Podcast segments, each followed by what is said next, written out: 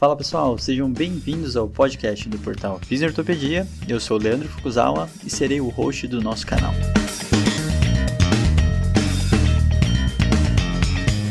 Esse podcast tem como função ressignificar o papel do fisioterapeuta em tempos modernos.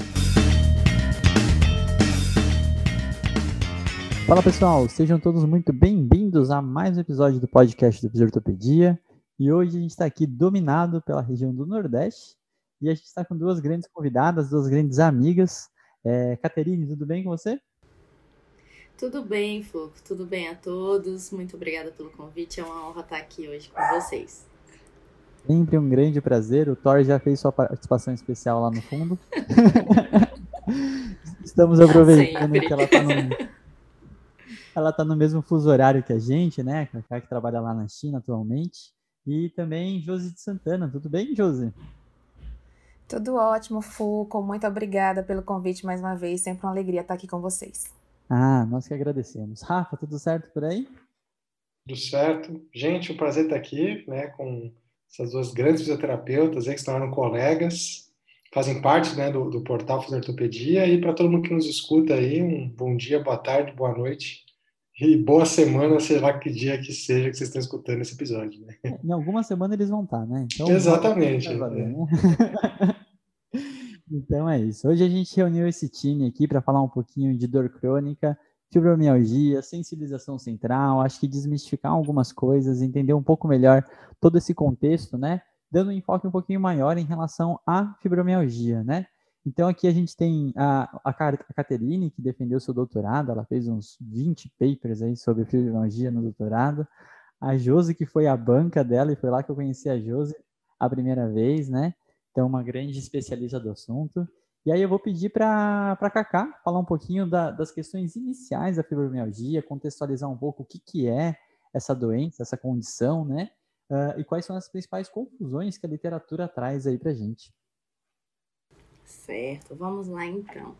É, então, assim, a fibromialgia, ela é, ela gera muita discussão, né? Porque ela acaba tendo uma característica de, de diagnóstico ainda muito clínico, o que faz com que muitas pessoas não entendam muito bem quais são os critérios, é, como né, melhor é, diagnosticar, já que não tem nada ainda muito. É, quantitativo, né, para se diagnosticar a fibromialgia. Então, ela é considerada uma síndrome porque ela tem um conjunto de sinais e sintomas, né, bem é, variados, né, muito, muito abordada pela reumatologia, mas hoje os estudos vêm, e a Josi é, falou isso muito perfeitamente no, na minha defesa de doutorado, né, é, hoje os, os estudos e o que a gente vai entendendo sobre a fibromialgia mostra ela com uma parte muito relacionada ao sistema nervoso central, né? Então até mais neurológico em si.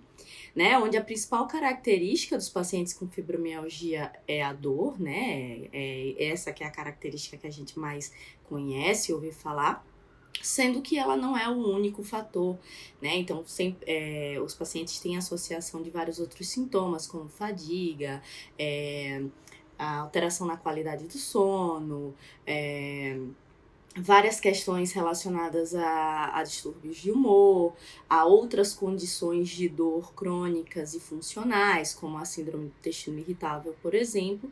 Então, ela a, acaba sendo esse conjunto, né? E eu acredito que atualmente, né, desde sempre, a maior confusão relacionada à fibromialgia é como a gente separa o paciente com fibromialgia dos outros, né? Como é que a gente consegue dizer realmente é, se o paciente tem fibromialgia ou não? E aí a gente tem é, atualmente alguns critérios diagnósticos que é, muitos falam que são diagnósticos, outros que são classificatórios e e cada dia é, é, a gente acaba tendo vários né, critérios diferentes que acabam deixando talvez é, uma maior confusão relacionada a isso. E aí, muito tem se falado, alguns artigos publicados recentemente estão comparando os critérios, ai, quais são os melhores, qual consegue realmente dizer que o paciente tem fibromialgia, outro que é um pouco mais abrangente. Então, é, eu acredito que o grande, é, a grande discussão atualmente é em relação a isso. E em relação à melhor forma de manejo, né? Então, entender um pouco é, quais os mecanismos relacionados para que a gente consiga manejar esse paciente da melhor forma possível. É, eu acredito que esses são os dois principais pontos que, que atualmente se vem conversando mais sobre a fibro. Legal.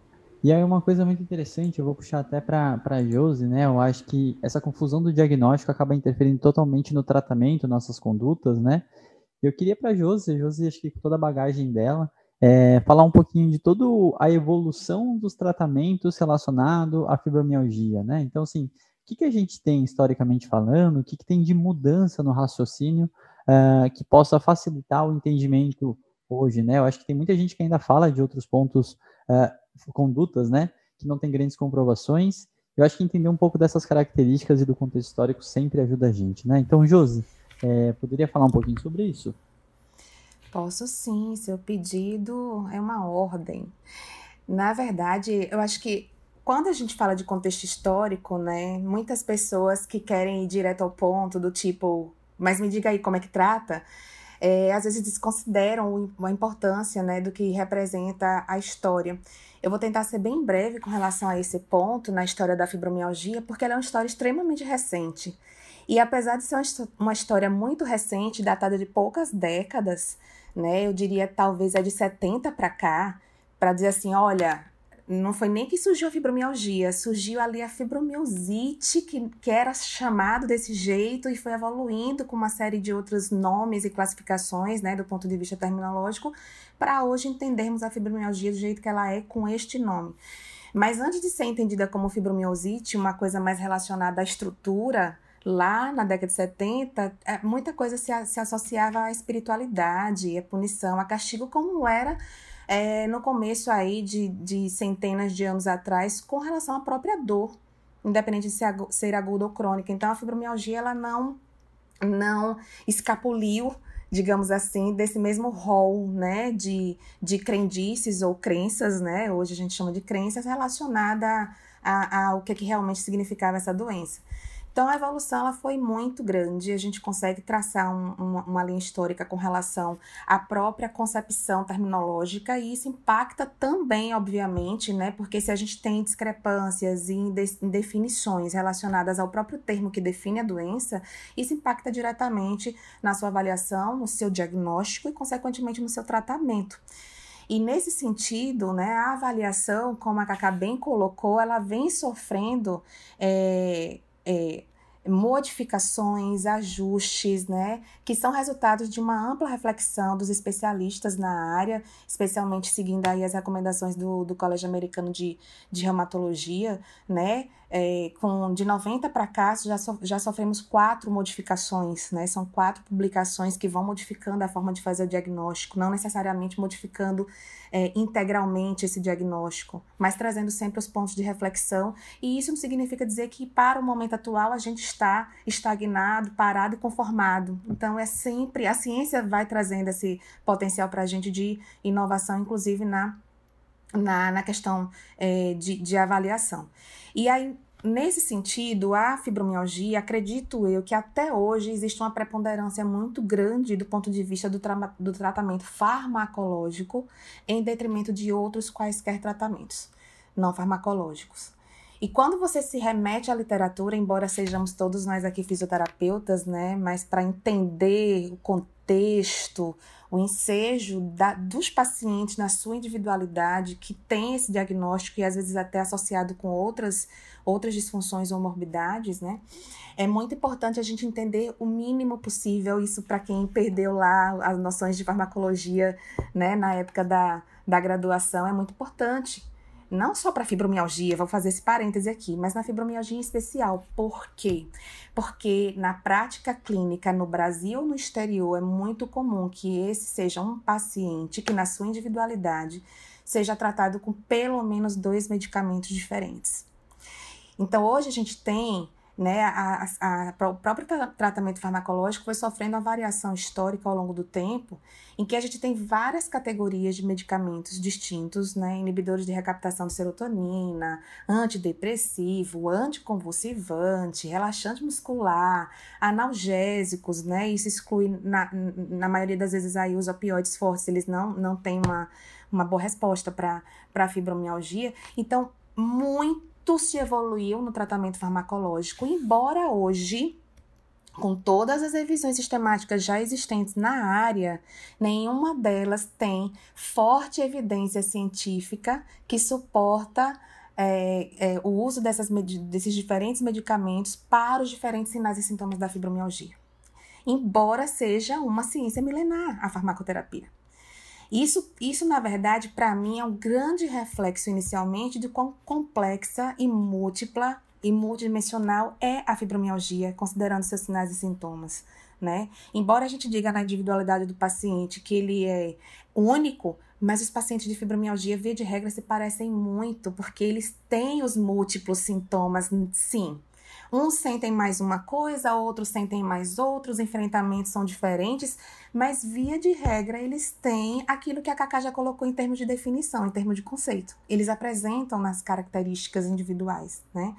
E aí quando a gente vai para a fisioterapia, para o tratamento fisioterapêutico, né? Muita coisa já se foi, já se tentou na fibromialgia. Eu acho que os, os ensaios clínicos estão num ponto agora de 2020 para cá em que a compreensão sobre o próprio fenômeno da dor crônica, os processos de sensibilização, né, a neurociência moderna da dor, como que isso está é, é, sendo considerado para os próprios ensaios clínicos e, e, como isso se reflete, se reflete na prática clínica, traz para a gente aí um condicionamento de novos, é, é, novas abordagens e um, e um cuidado cada vez maior na, na composição metodológica dos estudos. Então, acho que a gente vai ter aí na próxima década muita novidade com relação à fibromialgia.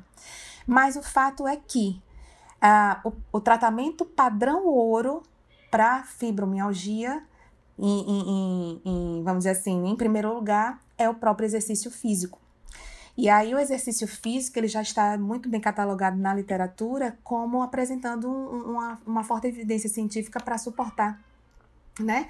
O, a prescrição de exercícios físicos para dor, para fadiga, para uma série, para o próprio distúrbio de sono, ou seja, uma série de desfechos, né, que a depender do nosso olhar podem ser considerados aí como primários ou secundários e, e, e na prática clínica isso seria relacionado diretamente às queixas particulares dos pacientes, mas é, é, diríamos que seria um tratamento dos mais completos, né, considerado padrão ouro, com alta, alta, é, é, com forte evidência, né, e principalmente aí associado hoje em dia também com com educação, é, educação em dor, né, trazendo esse paciente para o pro protagonismo. Então, a gente tem, na verdade, agora, em termos de história, eu acho que daqui para frente, a grande vamos dizer assim, a grande conquista, e eu não sei quando é que a gente vai ser capaz, enquanto comunidade científica e clínica, de obter isso, é entender questões relacionadas principalmente à dose e relacionada à adesão desses pacientes. Né? Legal. Não, então depois dessa aula, assim, é, realmente são coisas que a gente tem que pensar. Eu acho que toda vez que a gente fala de fibromialgia, a gente acaba meio que uh, sabendo colocar os pingos nos is em relação a todo o tratamento que não é direcionado simplesmente a aliviar a dor, né? Então, se a gente ficar nesse foco do paciente de aliviar a dor dele, com certeza a gente vai enxugar gelo, não vai conseguir ganhar grandes capacidades desse paciente e a gente vai acabar sempre falhando, de certa forma, no tratamento e fazendo o paciente entrar em ciclos uh, viciosos, dolorosos e comportamentos que acabam tendo mais custos do que realmente sendo efetivos, né?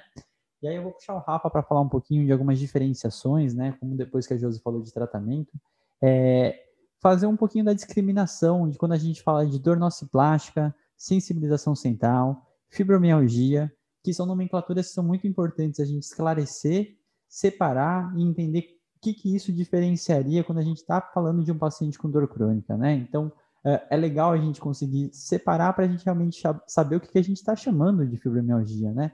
Então, Rafa, ajuda com a gente aí nessa, nessa parte. Bom, show de bola. Eu adoro ter que falar depois de que já falaram muita coisa boa, né? Então acho que facilita a minha vida.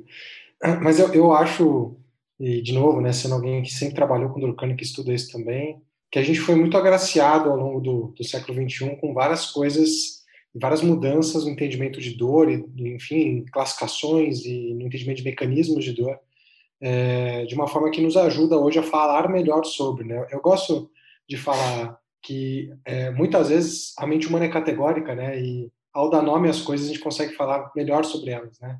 Os esquimós têm 11 nomes para branco e branco é igual, apesar de eu achar que só tem uma cor, né? Para mim, branco e gelo são coisas diferentes, mas enfim. É, apesar disso, né, ter 11 nomes para branco permite com que eles falem muito mais sobre o branco, né? Então, ter mais nomes para dor permite que a gente fale melhor sobre a dor. E aí eu acho que tem, tem alguns pontos legais para a gente trazer para essa discussão. O primeiro deles é com relação à classificação temporal. É, até 2020, a dor crônica era dita apenas como uma dor que acontece de forma é, contínua ou recorrente por mais do que três meses. Né? Não existia uma padronização no que era considerado dor crônica. E aí, em 2020, é, por meio de uma ação da força-tarefa, de uma força-tarefa né, da, da, da IASP, junto com a Organização Mundial de Saúde, no CID-11 nós tivemos uma proposta de classificação de dor crônica, dividida em dor crônica primária, que são todas aquelas condições onde a dor crônica é entendida em si como uma doença e não mais como um sintoma, né? E nesse caso a gente tem aí a fibromialgia se encaixando dentro da dor crônica primária e as condições de dor crônica secundária que envolvem seis subclassificações, né? Onde você tem uma, uma doença de base que acaba levando, né? O que inicialmente começa com sintomas e acaba conduzindo a um processo de dor crônica. É, é interessante a gente discutir primeiro, então, né, a dor crônica no próprio sistema diagnóstico, não é mais só uma dor que perdura por mais do que três meses, mas é uma condição onde a, a dor em si, a dor crônica em si já é uma doença né, e não mais um sintoma, um sinal de outra coisa. É, além dessa classificação que eu acho super interessante, assim, né, eu acho que a gente né, não, não, cabe aqui a gente ficar discutindo os prós e contras de você ter um diagnóstico agora para dor crônica, mas além dessa classificação, é, a gente foi agraciado também com a descrição de um novo mecanismo de dor, né? Até 2015 nós tínhamos o termo dor noceptiva, né, relacionado à dor que advém da atividade de noceptores periféricos por uma lesão real ou potencial de um tecido não neural.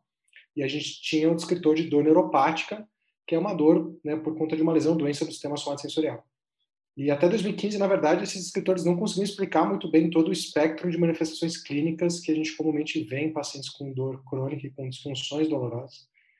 E quando o Wolff inicialmente começou a estudar mecanismos medulares de sensibilização, e cunhou o termo, né, sensibilização central, por conveniência criou-se um terceiro nome, que foi chamado de dor central ou sensibilização central, né? E até 2015, isso foi adotado por uma série de clínicos e pesquisadores como um terceiro mecanismo de dor. Né? Quando o que aconteceu, na verdade, é que é, a sensibilização central é um processo, é um fenômeno neurofisiológico que não é exclusivo da dor, né? a sensibilização, a definição de uma sensibilização, é um aumento da atividade, da, da atividade neuronal de uma via sensorial, uma vez que você estimula essa via, e pode acontecer na via visual, auditiva, né, olfatória, gustativa e noceptiva. Né? E, e a sensibilização, ela também não é, é, exclusiva de pacientes com dor crônica. Né? Processo de sensibilização central ou periférica acontecem também em pacientes com dor aguda e acontecem em todos os mecanismos de dor, né? em mecanismos noceptivos, nociplásticos e neuroplásticos. Neuropáticos, perdão. Então, é, essa imprecisão com a sua terminologia, acho que foi um dos motivos pelos quais a IASP fez uma força-tarefa em 2015 para cunhar o terceiro termo né, de mecanismo, que é o chamado dor nociplástica. Que a definição talvez ainda seja um pouco vaga, mas que sugere para a gente que nesses casos, ou existem casos em que a, a dor advém de uma alteração da atividade ou da sinalização noceptiva, do seu processamento, é, na ausência de sinais né, de uma ativação periférica do nosso receptor por uma lesão tecidual ou potencial de um tecido né, não neural ou de uma lesão em um tecido neural. Então, é, é interessante que a gente diferencie isso, né? Dor, o que é dor aguda de crônica, dos mecanismos de dor, porque podem existir casos de dor aguda nociplástica, assim como podem existir casos de dor crônica de predomínio noceptivo, né? E diferenciar os mecanismos de dor, a classificação temporal de dor, de fenômenos neurofisiológicos como a sensibilização periférica ou central que podem acompanhar alguns casos de dor, né? E no caso aqui, no que compete a gente, né, a gente está falando de uma condição de dor normalmente crônica, primária, que normalmente está caracterizada ou é caracterizada por um predomínio nociplástico e que comumente apresenta mecanismos de sensibilização principalmente central. Né? Então, é legal a gente entender que são caixas diferentes para classificar e falar sobre a dor, né? para que a gente não faça confusões né? ao, ao assumir é, que toda dor crônica é nociplástica, toda dor aguda é nociceptiva, e a gente tem que tratar, então, todo, todos os quadros de acordo com isso. Né? Muito bom. E existe uma grande complexidade desse assunto, né? Porque eu acho que a gente tem que entrar em muitos é, fatores e muitos entendimentos neurofisiológicos que eu acho que pouca gente acaba conseguindo ter facilidade para dominar e tudo mais, né?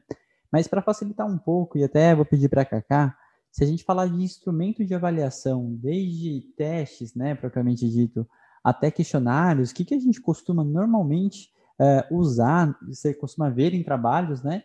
E vamos pensar que tem aquela diferença de você fazer um trabalho científico e a prática clínica.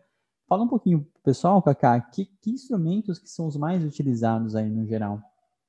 No caso, instrumentos para avaliar essa questão, né, da, da dor plástica, né, da sensibilização central e que acaba sendo muito usado na fibromialgia, né.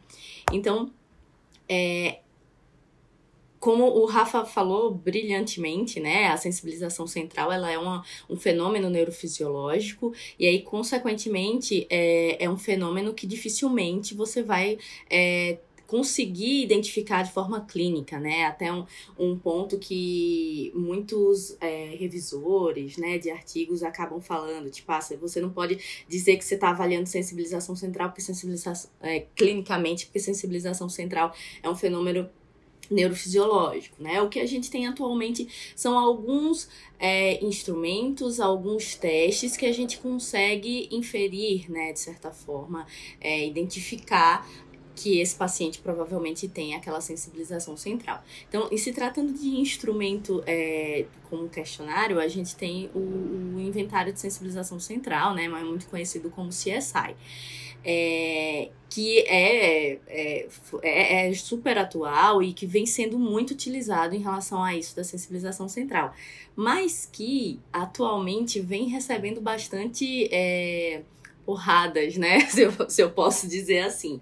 Então, in, inclusive, alguns estudos de pesquisadores brasileiros, né? Principalmente o Felipe Reis aí com o grupo dele, é, vem é, fazendo é, alguns estudos é, correlacionando os, o inventário de sensibilização central com alguns testes é, é, sensitivos quantitativos que a gente tem hoje e mostrando que ele não tem tanta correlação assim.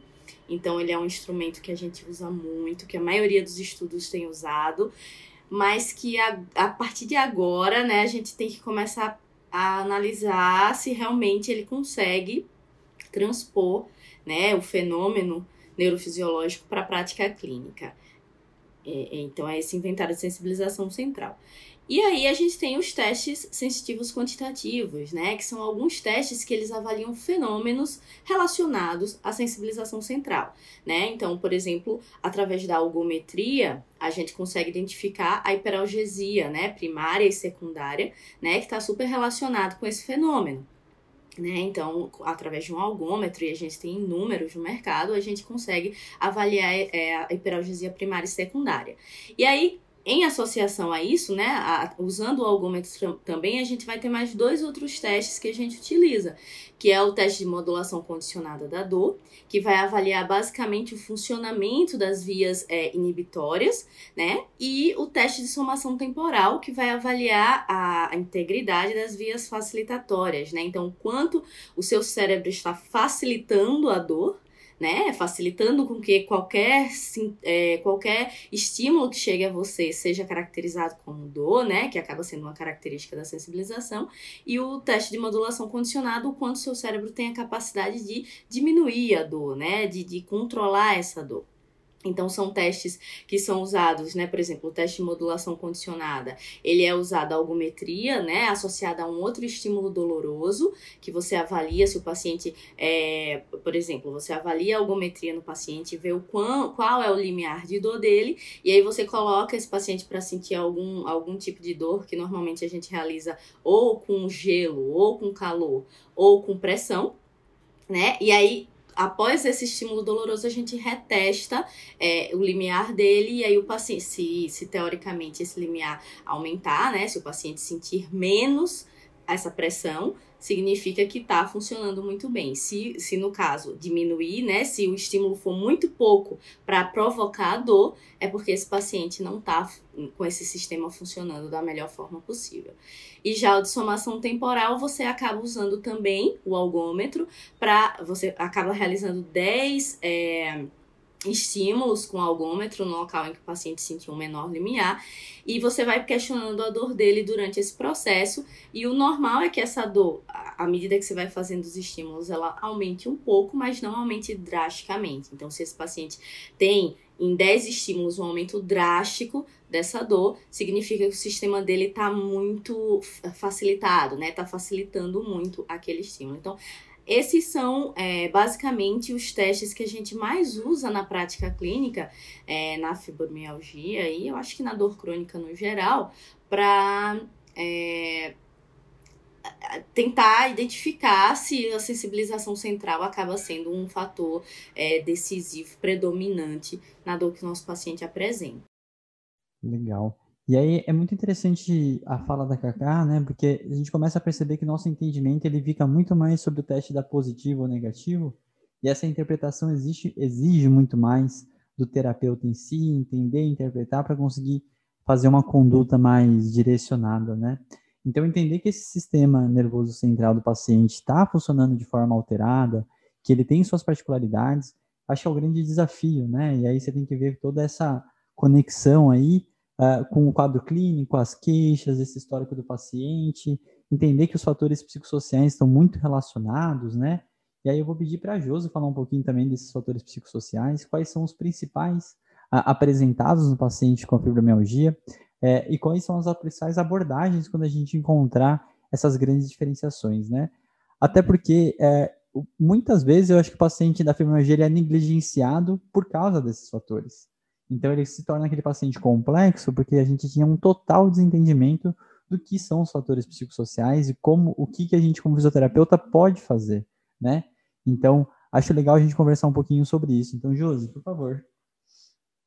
É, é, faz todo sentido isso que você acabou de colocar. Eu acho que agora, nessa fase que a gente está passando, né, durante a pandemia, com os fatores sociais tão aflorados e tão abundantes, né, na vida de todo mundo, é, eu diria que para melhor ou para pior, e aí a gente tem que entender, né, como é que isso, como é que esses fatores sociais podem estar tá piorando o quadro de dor crônica dos nossos pacientes, mas como que eles podem, nesse contexto tão diferenciado de rotina das pessoas, podem estar tá favorecendo. E aí, já já eu, eu coloco alguns exemplos que a gente tem junto às nossas pacientes aqui do nosso ambulatório de dor em movimento na universidade. É, e assim, antes de falar sobre os fatores, não tem como falar sobre os fatores que podem estar influenciando e como é que eles influenciam e como é que a gente pode manejá-los, né, dentro da nossa prática fisioterapêutica, é, com o nosso background e, e com o nosso arsenal de atuação, sem falar da necessidade de comunicação, de uma comunicação adequada, de uma comunicação efetiva e eu diria até afetiva, né? Porque a gente precisa conversar com essas pessoas, a gente precisa conversar para além de uma troca de palavras bidirecionais que seja, às vezes é uni, né? A gente ainda tem muito profissional de saúde em geral que tem uma conversa que é unidirecional, ou eu só falo e encho de informação, ou o paciente só fala sozinho e eu dou muito pouca resposta. É, isso não tem nada a ver com a comunicação do ponto de vista de uma escuta ativa, qualificada. Então, o primeiro ponto, e, e inclusive o Foucault tem falado muito brilhantemente sobre isso, né, nas palestras, nas aulas, sobre as questões relacionadas à comunicação, eu queria deixar esse parêntese. Né? É necessário para compreender para além dos fenômenos sensoriais, da dor crônica e seus impactos e suas características, qual, qual que é o embrólio onde o paciente está envolvido, quais são esses fatores que, que realmente, naquele caso específico, para além da literatura, né? Que é como a gente vai colocar daqui a pouco, naquele paciente, o que, que realmente está impactando a vida dele, como é que isso pode estar tá exacerbando ou mantendo o drive de excitação, né? Eh, o Rafa e a Cacá acabaram de falar sobre sensibilização do sistema nervoso. O que é que está mantendo, né? Então, é, eu deixo esse adendo, esse, com muito cuidado, né, para falar de, do quanto que a gente tem que, que ressignificar o que significa se comunicar efetivamente com os nossos pacientes, porque é, o grande ganho de, de reaprender como se comunica é principalmente associado à nossa própria avaliação diagnóstico num primeiro momento. Então, o ganho é no primeiro, no primeiro segundo em que a gente se coloca em contato com o paciente. Dentre os fatores mais dos os fatores psicossociais mais prevalentes né, nesses pacientes com fibromialgia, a gente destacaria algumas coisas do tipo catastrofização, é, ansiedade, depressão. Ansiedade e depressão são extremamente presentes, né? São fatores de risco para manutenção de altos, alta, alta intensidade de dor é, nos pacientes com fibromialgia, o que reflete um pouco do que acontece, inclusive, em outros pacientes com dor crônica que não fibromiálgica, né? São pacientes que normalmente têm baixa autoeficácia, é, que mais que eu diria? Tem um fator social que ele não necessariamente ele tem sido entendido dentro do mundo da dor, né, como uma palavra, mas eu acho que é extremamente importante no contexto do social, já dicotomizando aí o, o grande termo, né, que é a falta de acreditação é a falta de credibilidade por N pessoas, não é só da família, às vezes é o próprio profissional de saúde que já recebe aqueles pacientes sem acreditar no, no, no discurso, no relato, na, nos contextos e nas verdades que são contadas, porque se o paciente está contando é a verdade do paciente. Então, isso já, já retorna para o próprio ponto da comunicação, o quanto que a gente tem falhado né, ao se comunicar ou ao não se comunicar com esses pacientes ou não permitir que eles se comuniquem. Normalmente são pacientes extremamente é, verborreicos, que falam muito e que quando encontram uma brecha falam mais ainda, e aí a gente tem que entender os momentos e as nuances e, e ao longo do tempo ir é, permitindo fala né, e permitindo que se escute também. Né? Então a gente tem, na verdade, uma, um, um arsenal de fatores que estão concomitantemente presentes na maioria desses pacientes. E assim, cada um tem uh, o porquê de, de estar ansioso, o porquê de estar deprimido, porque, porque não é só por, pelo fato de estar com dor crônica. Uma dor que, um dos primeiros relatos, né, do ponto de vista de comunicação que eu tive ao, ao, ao me deparar com pacientes fibromiálgicos na prática clínica foi: doutora, é uma dor que dói todo dia, o dia todo, da ponta do cabelo até a unha do dedão do pé. E aí, assim, eu estava começando a estudar, já vinha estudando tal, mas assim, aquela coisa de, de se apaixonar e de querer entender cada vez mais e de acreditar em tudo que era dito, por mais fantasioso que fosse, mas aquilo ali fazia parte da, da história, né, dos pacientes. Então é uma coisa que parece, quando a gente não sente, né, é, realmente é muito difícil se colocar de forma empática no lugar desse paciente e imaginar o que, que aquilo ali causa, inclusive do ponto de vista cognitivo para esse paciente. Como é que ele pensa sobre aquilo e como é que esse, esse pensamento faz enfrentar ou faz reagir, né? E aí reforço de novo essa questão do, do, do quanto que se acredita por parte dos profissionais, por parte das pessoas da família, né? É, diferente de outros pacientes, são pacientes que, que têm uma, uma, uma capacidade física de se deslocar, de se colocar junto a gente presencialmente, mas muitas vezes a gente percebe que a dificuldade é pela falta de motivação, e não é só interna, é principalmente dessa motivação externa, e tem a ver com essa coisa das relações, né? As relações é, de comportamento, é, e isso abala muito a autoconfiança, a segurança e a capacidade que esses pacientes têm de continuar investindo na sua melhora, de continuarem engajados é, na busca por um alívio, né? A, a, percepção de que não há cura, ela é, ela é muito real na maioria desses pacientes, de que ainda não há, eu gosto muito de usar essa palavra, ainda não há cura, porque acho que ela se remete a uma esperança, né? De que coisas no mundo estão acontecendo nesse intuito, porque aí as pessoas se sentem menos sozinhas, elas se sentem mais acolhidas, né? Do ponto de vista do discurso, da palavra, da conversa mesmo. Então, é, é muito importante a gente entender esse, esse contexto, os contextos relacionados ao trabalho, ou, ou barra emprego, barra estudo. E eu falo estudo denunciando aqui uma situação que tem acontecido muito, que é o quanto de gente jovem está chegando nos nossos ambulatórios. A literatura ainda está atrasada ao trazer uma prevalência em termos de idade lá para 40, 50 anos. Eu tenho recebido muitas pacientes, principalmente mulheres, não necessariamente porque a, a, a, prevalência é maior, a gente tem outras, outros cenários socioculturais também que fazem as mulheres procurarem mais por esse tratamento. E, e, e muitas, muitas moças jovens, nos últimos 5, 6 anos que a gente tem recebido no ambulatório. E aí a gente para para pensar nesse contexto da dor crônica e faz uma projeção lá para frente se a gente realmente não conseguir entender como é que se maneja efetivamente para essa pessoa ter um alívio e ter uma condição mais ampliada de bem-estar, de qualidade de vida, quantas décadas mais que a pessoa vai passar nessa condição, né? E o quanto que esse contexto social vai ser severo, punitivo, massacrante para essas pessoas né, que não são acolhidas no, nos vários setores onde vai. Então, circulam por aí muitas figuras ilustrativas, né, sobre as marcas da, fisio, da, da, da fibromialgia, já ia falar fisioterapia, da, da, da fibromialgia no corpo das pessoas, que na verdade são extremamente ilustrativas, refletem o que algumas relatam, né, uma das últimas nossas pacientes aqui, ela falou uma coisa que eu nunca tinha escutado, isso virou um poema, um cordel, uma das nossas alunas escreveu um cordel em cima dessa palavra que ela disse: Doutora, é como espinho na carne. Eu sinto essa doença como se fosse um espinho entranhado na minha carne. É, e esse relato eu ainda não tinha escutado. E é a dor que ela, que ela relata e diz sentir, né? E a gente precisa acreditar nisso. Então, os fatores sociais, eles são extremamente importantes, né? A gente hoje em dia tem formas padronizadas, consideradas universais, de como medir isso, né? Por meio de questionários. Mas quando a gente não tem habilidade, não conhece o suficiente dos questionários, entender que esses fatores e quais são esses fatores que podem ser interferentes né, na gênese do problema, na magnificação das respostas dolorosas do paciente, às vezes numa, numa conversa a gente consegue captar isso na prática clínica, né? Diferente do contexto da pesquisa. Então, é realmente importantíssimo a gente se debruçar sobre esses fatores. Pô, muito legal, Josi.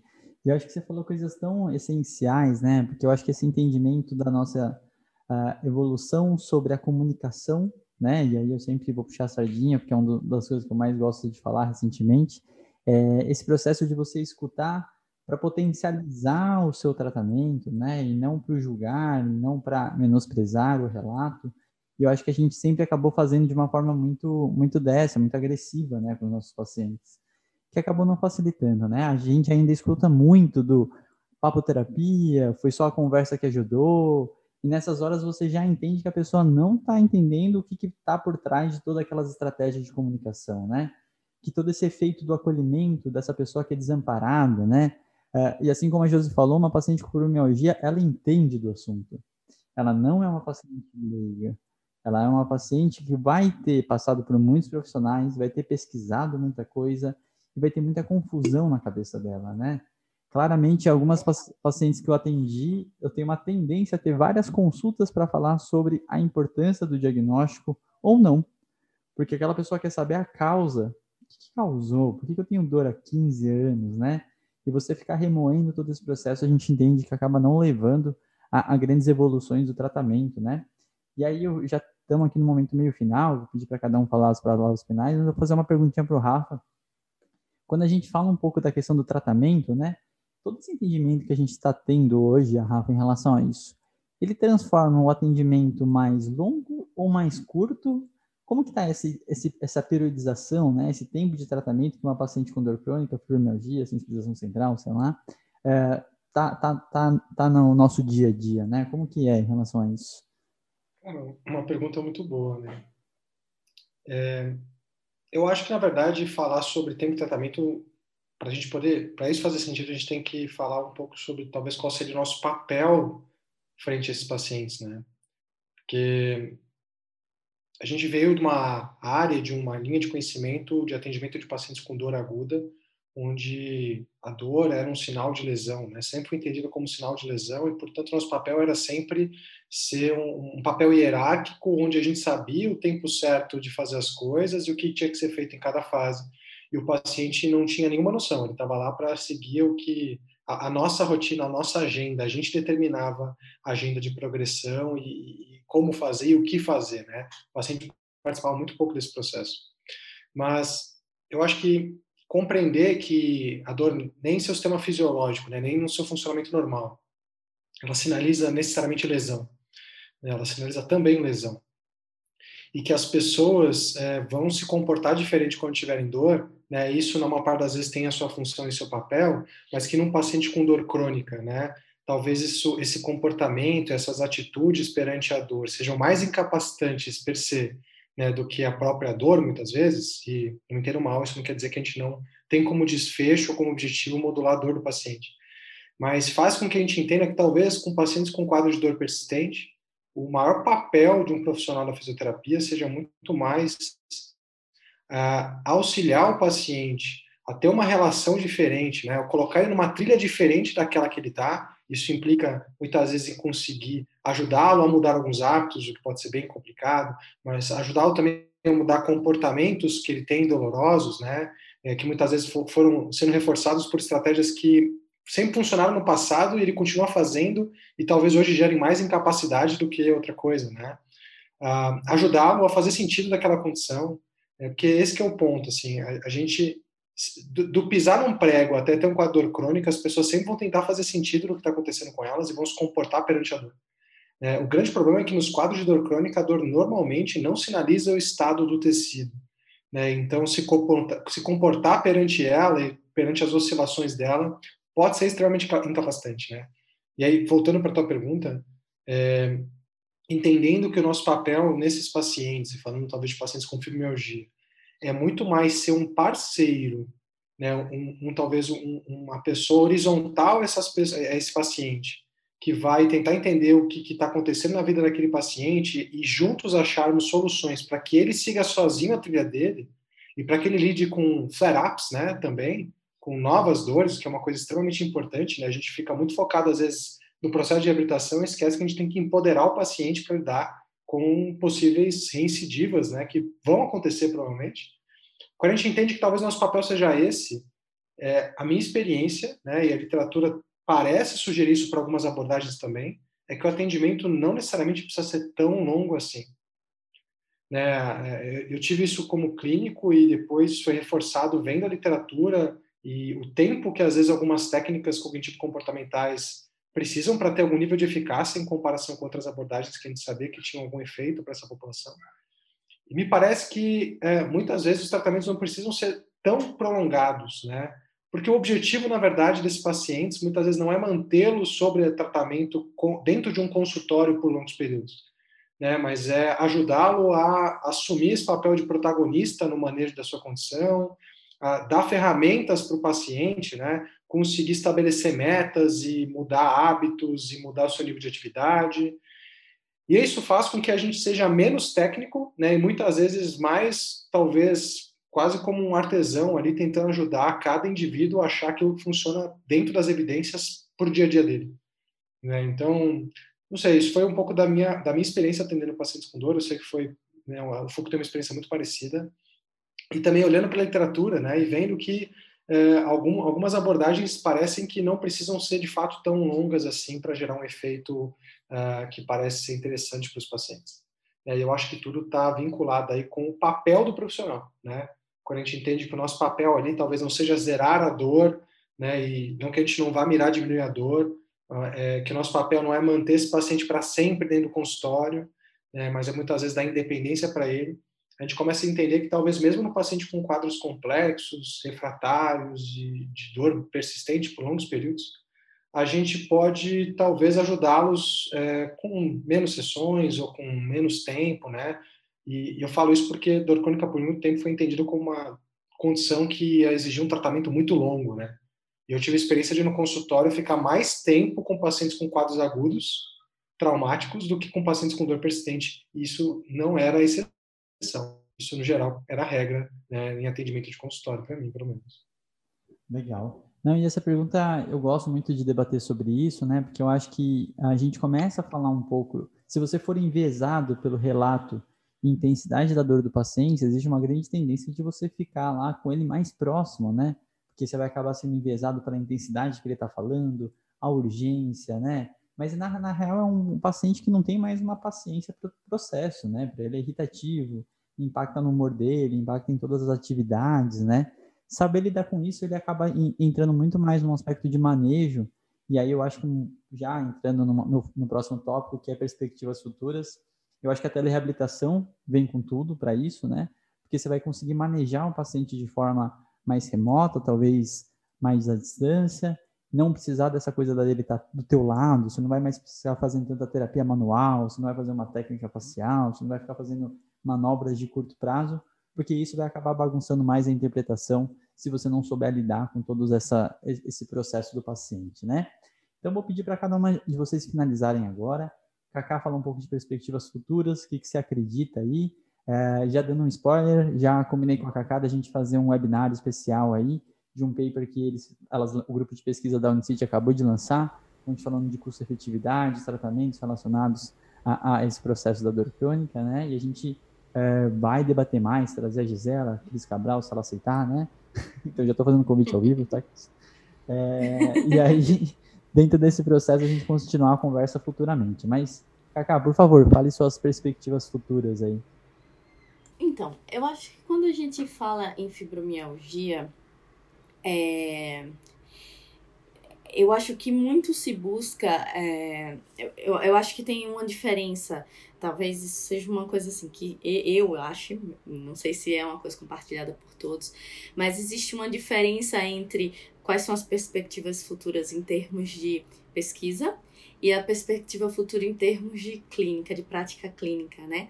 É, eu, a Josi falou perfeitamente da parte é, social, psicológica e tudo mais, e, e eu acho assim que vendo, né, a, a, característica da fibromialgia, a forma como a fibromialgia é vista por muitos fisioterapeutas, é, eu acho que a gente ainda precisa buscar muito entendimento relacionado a isso, muito aprofundamento relacionado a essas questões de, de dor plástica, de como melhor abordar, porque eu acho que ainda existe uma dificuldade de um manejo é, clínico voltado para isso, né? É, quando a gente olha, o, a, a gente ainda está muito naquela coisa do, do, como o Rafa falou, né? Do, do agudo, do físico, o que é que eu preciso fazer ali de intervenção para resultar nisso, e às vezes o paciente com fibromialgia, na maioria das vezes, ele não precisa daquele monte de intervenção, ele precisa de né, um exercício direcionado então, é aquilo que a Josi falou de. E aí entra na parte da perspectiva futura em termos de, de pesquisa, eu acho que é muito mais como manejar da melhor forma esse paciente. Um, uma coisa interessante, é, a Josi falou muito, que muito se estuda em relação a medicamento, etc. Mas mesmo os, os guidelines feitos por médicos, em sua maioria, é, relatam um exercício terapêutico, né, o exercício físico como é, a primeira escolha para o tratamento desses pacientes. E aí um, uma coisa interessante que aconteceu no meu doutorado, eu fiz um Delphi é, questionando sobre parâmetros de exercício, né, para especialistas. E aí eu estava em busca de especialistas em fibromialgia, eu fui até é, em, em sites que tem esse objetivo. E aí eu comecei a perceber que os, a maioria dos especialistas em fisioterapias que tinham grandes publicações relacionadas à fisioterapia são médicos. E a gente tinha uma infinidade também de especialistas em fisioterapia que são psicólogos. Né? E, e dessa lista de quase 90 é, especialistas que tinha nesse site, tinham dois fisioterapeutas e dois educadores físicos né? E aí eu lembro que nessa época eu olhei assim e eu disse, gente, como é que o exercício é a primeira linha de intervenção para tratar a fisioterapia, é o que a gente vê, é o que é mais recomendado. E, e não tem especialista na. Assim, não tem tantos especialistas, né? Assim, que entendem de exercício, né? De prescrição de exercício, como sendo os tops ali da, da, da pesquisa em fisioterapia, né? Então, é, é um ponto que me abriu muito a, a mente de que a gente tem que começar a tomar essa condição pra gente. O que a gente vê é que muita gente não gosta de, de atender um paciente com fibromialgia porque ele é difícil, né? Ele é difícil de tratar. Só que a gente está com a faca e o queijo na mão, é o exercício terapêutico que é o melhor para ele, entendeu? Então a gente tem que se apropriar desse, desse paciente, se apropriar de condutas e vamos começar a estudar como é a melhor forma de manejar esse paciente para que ele aumente a aderência, que é o ponto principal relacionado a isso, né? Para que a gente consiga realmente fazer com que esse paciente é, evolua do jeito que a gente quer. Então, eu acredito muito que as perspectivas em relação a isso que eu considero mais importantes é quais tratamentos eles vão ser mais realmente eficazes para a gente focar neles, como a gente maneja da melhor forma esse paciente com exercício terapêutico e, obviamente, é, a literatura está indo para isso, né? Quais as melhores formas de diagnóstico que eu tenho para é, facilitar né? Um, um, um, um, diagnóstico mais certeiro, né? Muita gente tem se discutido isso, eu acho que isso vai. É, existem alguns estudos mais. É, genéticos, biológicos, que estão partindo para esse lado para tentar identificar algum componente que consiga ser mais quantitativo no, no diagnóstico da fibromialgia. Mas é, é isso que eu acredito. Legal, Cacá. Josi, por favor, palavras finais aí e esperança para a fibromialgia. Nossa, pesou aqui do lado de cá agora. Mas vamos lá. Vamos ver o que é que consegue sair aqui agora. Bem, eu acho que com aquilo que foi dito, ficou claro que a fibromialgia ela é especialmente complexa, não porque a dor é alta, porque a intensidade de dor é alta, mas por causa da, do quão sistêmico é o problema que cerca né, a, a, a patologia, né, é, a condição clínica da fibromialgia. Então, esse, essa questão multissistêmica, né, a gente ainda tem muito para conhecer sobre a dor em si, sobre a fadiga, sobre os distúrbios de sono e de humor, né, mas muito já se sabe também, eu acho que, que alguma coisa que aponta em termos de perspectiva é entender outras, outras afecções que estão associadas. Isso não necessariamente se remete a fator causal, a, a, a fatores etopatogênicos, né? Mas tem coisas muito interessantes que estão trazendo valor agregado para a gente compreender as disfunções que acontecem nos pacientes com fibromialgia, como a desautonomia, é algo relativamente importante. A gente tem trabalhado isso aqui no nosso, no nosso grupo, estudando a desautonomia, o balanço entre os sistemas nervoso simpático e parasimpático e como isso pode estar relacionado com áreas neurais relacionadas à, à, à manutenção de drive é, excitatório né? Isso, obviamente, do ponto de vista mecanístico, e, e no, nesse momento está muito atrelado ainda à pesquisa, mas com grande potencial translacional para a gente entender essa, essa questão e, quem sabe, é, entendendo esse problema, entendendo esses mecanismos, ter novas perspectivas, né?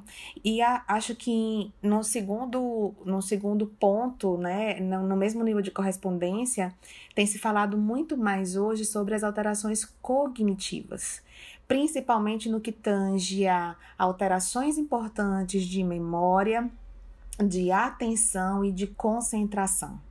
E a gente percebe isso nitidamente a cada 10 minutos, 20, 30, 50 de intervenção presencial, em que a gente está ali no contato direto, conversando, interagindo, trocando as experiências né, fisioterapêuticas com o paciente. E aí, quando você traz isso para o âmbito da pesquisa, fica nítido também como é que, através dos vários, uh, das, dos vários instrumentos funcionais para a medida de cognição, que isso é real.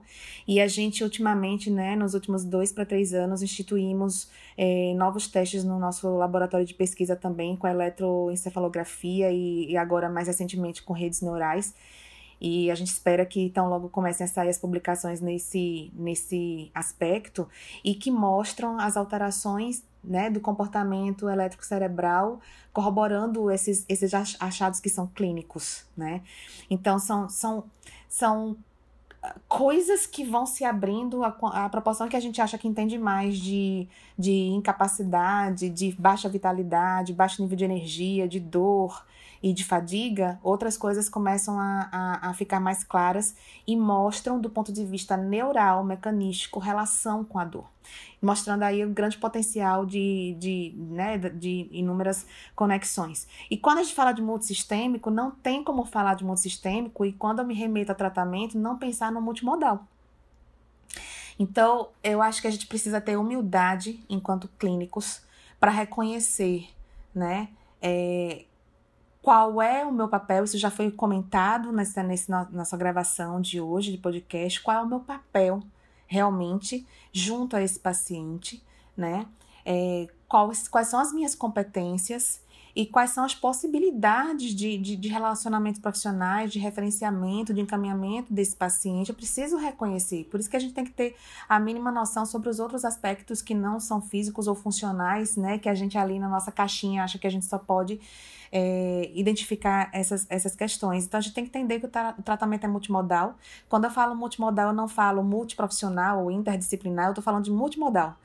Mesmo na fisioterapia, mesmo sendo guiado por um fisioterapeuta, não existirá uma única técnica que haverá de ser eficaz para tratar esse paciente. E o conjunto de estratégias que eu proponho para um paciente não necessariamente vão servir para o outro, por causa dessas características que são da individualidade, da própria personalidade de cada um. Então, acho que a gente precisa abrir os olhos para isso, sem perder de vista que. Vamos reforçar mais uma vez, né? Eu já falei, a Cacá já, já falou, é, exercício físico é padrão ouro. Os próprios guidelines é, das, das, associações né, do EULAR, da, da, da, Americana, o próprio consenso brasileiro indica né, o, o, exercício físico como padrão ouro, ele tem superado, inclusive, medicamentos inúmeros que, que, que têm funções específicas, né, de, diferente do, do exercício físico. A educação em dor com esses pacientes, né?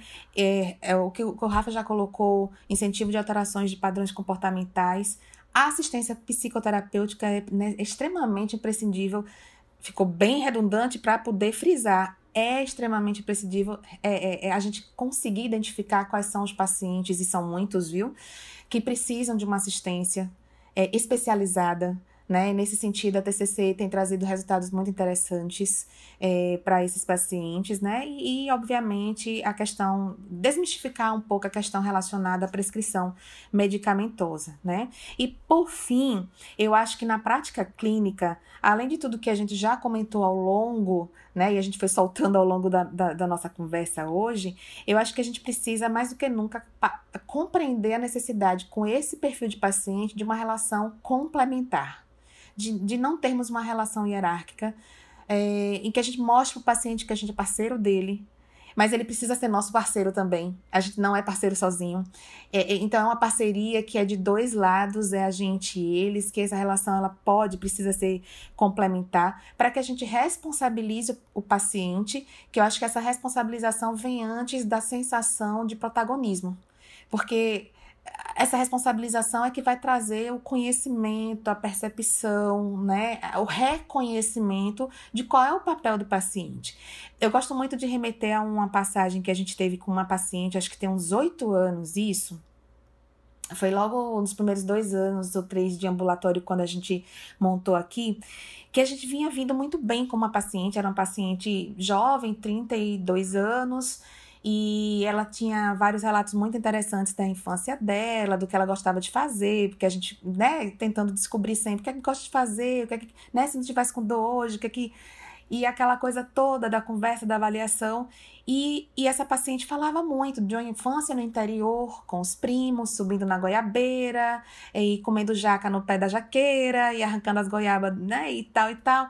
E que andava a cavalo, e que gostava muito das festas juninas, né? A gente aqui no Nordeste, né, Cacá, gosta muito das festas juninas, e que gostava de ir pra cavalgada e etc. E aí a gente brincou por que não pensar em voltar a, a cavalgar, né? Fazer montaria?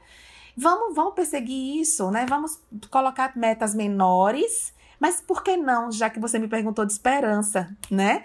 Por que não ter esperança de fazer uma coisa que te remete a um, a um momento tão feliz da sua infância e da sua adolescência? Gente, e assim foi. A gente trabalhou, trouxe essa paciente muito parceira junto, muito disciplinada, mesmo se sentindo mal, né, tendo respostas imediatas ali ao exercício. Ela ela ficou tão bem em cerca de dois meses, mesmo com dor. Ela disse: Eu estou muito melhor, mas eu já consigo reconhecer que existe possibilidade para outras coisas a não ser reclamar de dor. E aí ela foi, era mês de junho, ela foi para uma cavalgada de Santo Antônio no interior. E ela literalmente caiu do cavalo. Ela caiu do cavalo, mesmo, certo? No chão, não é uma metáfora. E aí ela trouxe pra gente na semana seguinte, doutora, tô toda estrepada aqui. Gente, para quem não sabe, estrepada, né? É uma palavra que assim, tô mega dolorida, me machuquei inteira, mas aí já era uma dor mais noceptiva, né? Mas eu tenho certeza que eu posso recomeçar, porque se eu passei por esse processo, eu acreditei em mim e eu consegui voltar a fazer uma coisa que me resgatava uma, uma memória boa da minha adolescência, eu tenho certeza que eu consigo recomeçar e passar por tudo isso de novo. E aí eu, eu tenho certeza que eu vou ter a ajuda de vocês. Então, essa parceria é importante para responsabilizar o paciente, para permiti-lo que ele assuma uh, esse papel de protagonista do cuidado, do autocuidado, né? E de entender quando é que ele precisa realmente de supervisão, já que a gente né, falou dessa coisa de periodização, depende muito dessa dependência ou independência que o paciente tem. E aí trazer um pouquinho mais de esperança, né, nessa própria relação de cumprir essas metas pequenas e, quem sabe, metas maiores. Legal, Josi, muito bonito. Eu acho que a, a, palavra que você falou é mais interessante de resumir, né? Eu acho que a gente tem que resgatar a esperança do paciente, né? Que ele já é uma pessoa desesperançosa, ele acredita que não tem volta e não ter volta é, fecha todos os planos, e aí você vê que aquele paciente começa a, a resgatar planos e fazer novos planejamentos a partir de uma esperança que a gente pode mostrar para ele, né? Independente da dor sausental, né? Eu acho que a questão não é, é. essa, né?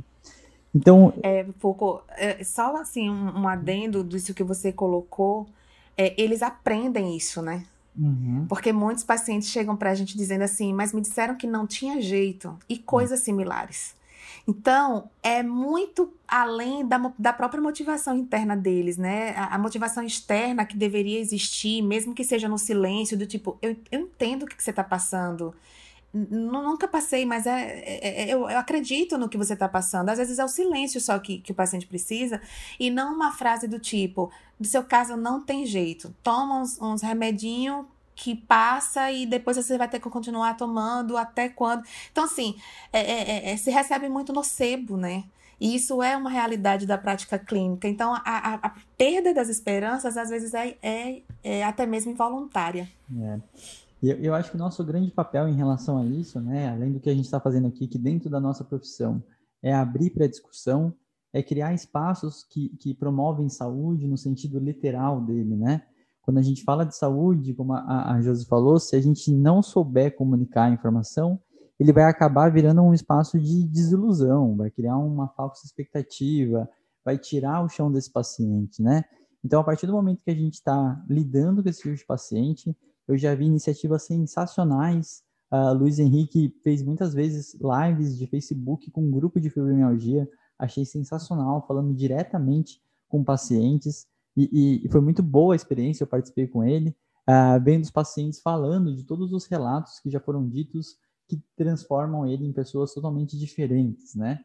E essa, esse ser que ele vira estranho, ele se percebe estranho, acaba sendo um, um grande, um grande, uma grande cilada, né? Mas, de qualquer forma, a gente encerra por aqui.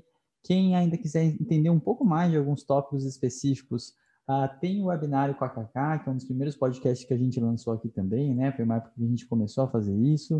Uh, tem bastante discussão de dor crônica. A Josi falou do nosso webinário, do, do congresso que teve sobre comunicação, né, Josi? Acho que foi um, um ótimo é, lugar para a gente falar um pouco mais sobre isso.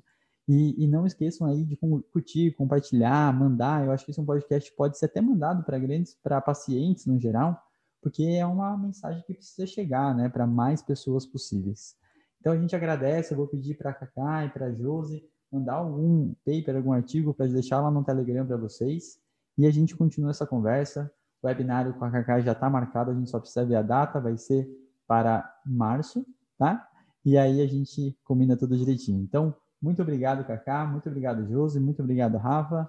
Até a próxima. Um grande abraço para todo mundo e valeu.